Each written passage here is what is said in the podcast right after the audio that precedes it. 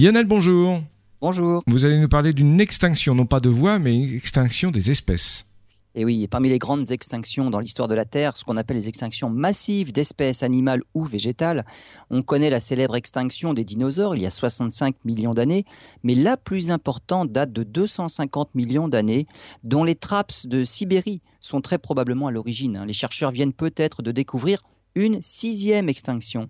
Elle se serait déroulée il y a 262 millions d'années, soit une dizaine de millions d'années auparavant une expédition au Spitzberg a permis d'analyser des sédiments d'une mer peu profonde qui, à l'époque, bordait ce, qui allait devenir la province d'Emeishan en Chine.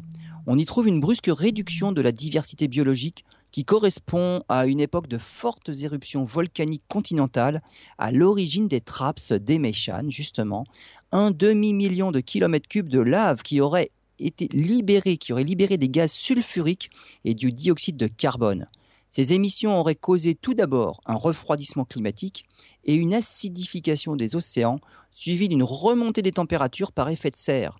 Dans les sédiments, les paléontologues enregistrent la brusque disparition des brachiopodes notamment. L'extinction semble avoir été globale et elle pourrait être suffisamment importante pour prendre place parmi les crises biologiques majeures en devenant la sixième extinction de masse.